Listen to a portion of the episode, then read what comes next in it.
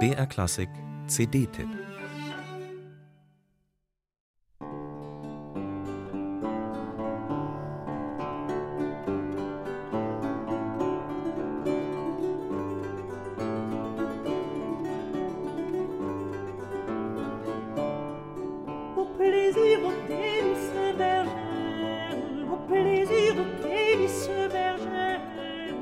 Mit der Liebe ist das eine höchst merkwürdige Sache.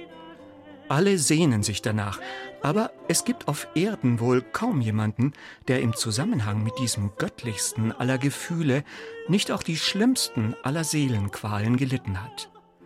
Ist dieses unberechenbare Wechselbad menschlicher Regungen nicht eigentlich Wahnsinn? Folie, wie man in Frankreich, dem Land der Liebe, dazu sagt?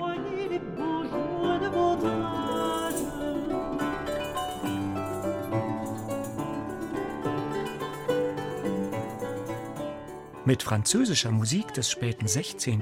und frühen 17. Jahrhunderts über und an die Liebe beglückt nun das Dream Team der alten Musik.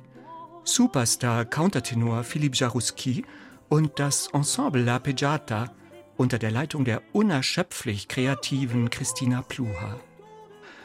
Zu einer Zeit, als Frankreich und ganz Europa von Kriegen gebeutelt wurden, entstanden in den Pariser Palästen und Salons galante Gegenwelten, maximal entfernt von Aufruhr und Blutvergießen.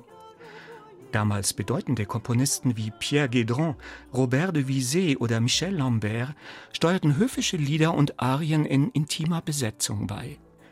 Akustischer Reiseproviant für die Flucht auf eine Insel der Glückseligen, wo statt irdischen Feldherren Gott Amor herrscht und großzügig seine Pfeile verschießt. Bei Christina Pluhar und La Peggiata verfügt diese Insel nicht nur über lauschige Haine und allerlei Irrgärten, sondern ganz offensichtlich auch über einen Jazzkeller. Nach bewährter Pluha-Art fallen dort die Fesseln musikalischer Konvention, wobei, und darin liegt die Kunst, die Grundsätze historischer Aufführungspraxis nie zu kurz kommen. Barockmusik wird zum Energy Shot voller Drive und Swing.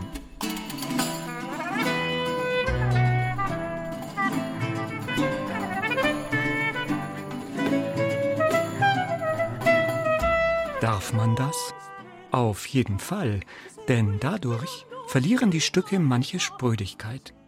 Philippe Jarouski singt wen wundert's, hinreißend wie stets, flirtet, jubelt, küsst und leidet verzweifelt.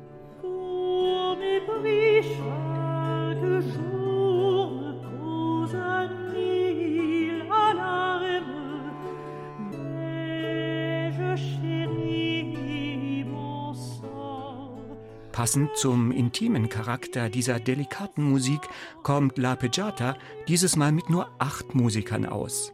Jeder von ihnen ein exquisiter Solist, als Ensemble ein homogener, pulsierender Organismus.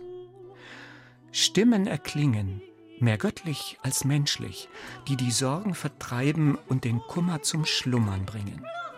So heißt es in einem der Lieder, als hätte der Textdichter diese Aufnahme gehört.